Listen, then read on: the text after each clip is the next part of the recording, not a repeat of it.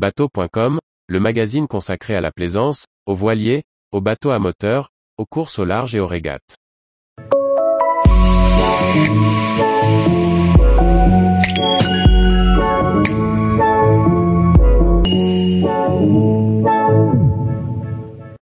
Le Haut-Rhône, de sublimes épisodes de navigation entre Savoie et Bugey.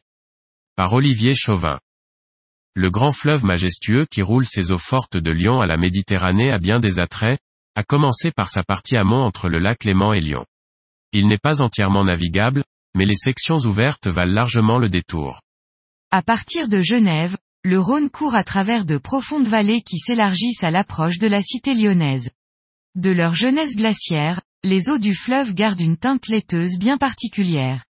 Un aspect de torrent de montagne, l'impétuosité en moins tant les barrages ont assagi son cours.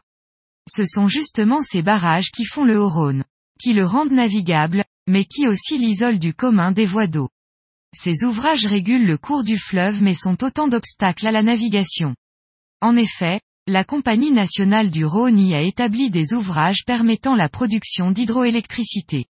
La CNR a pour triple mission la production d'énergie, la préservation de la ressource en eau et la navigation.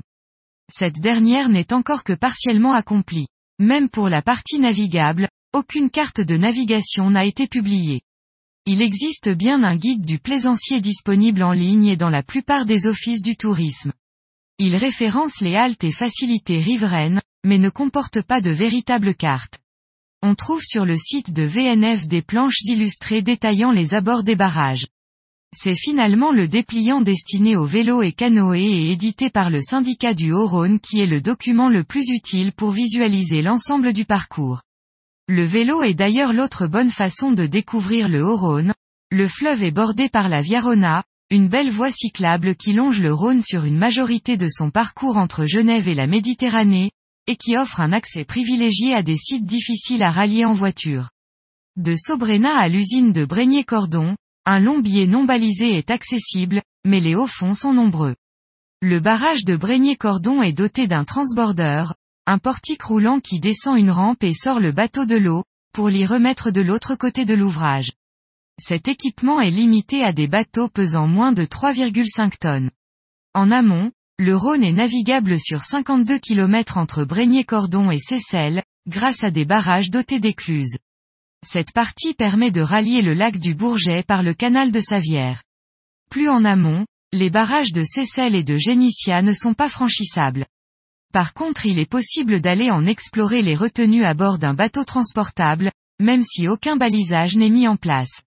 Le fait que la section navigable du Haut-Rhône soit coupée du reste du réseau en fait un univers particulier et d'une variété attachante, des lacs ont été formés par les retenues d'eau. Les parties sauvages alternent avec des liaisons en canal, mais ces canaux sont d'une largeur telle qu'ils ne parviennent pas à altérer l'impression d'espace. Les villages riverains ont chacun une personnalité affirmée qui prévient la monotonie. L'un est voué au loisir, l'autre à l'artisanat, quand le suivant est riche d'histoire. Le petit port de Mur et Joligneux ouvre sur le plan d'eau de Cuchet. Les paysages s'escarpent ensuite au point de devenir réellement montagneux.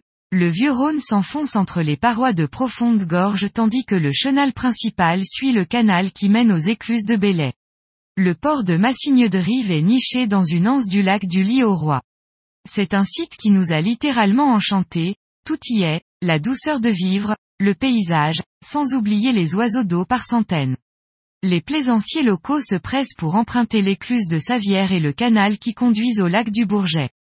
On comprend qu'ils aient hâte d'aller se mêler à la belle plaisance qui dort ses vernis sur les rives du lac, mais c'est oublier un peu vite les richesses du parcours. Chana est un petit village quasiment lacustre.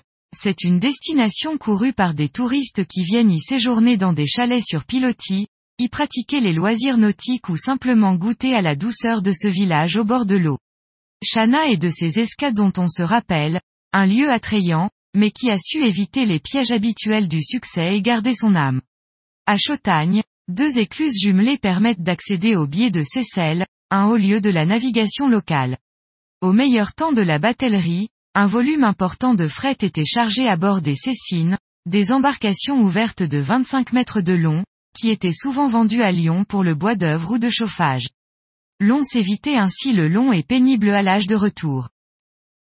Tous les jours, retrouvez l'actualité nautique sur le site bateau.com. Et n'oubliez pas de laisser 5 étoiles sur votre logiciel de podcast.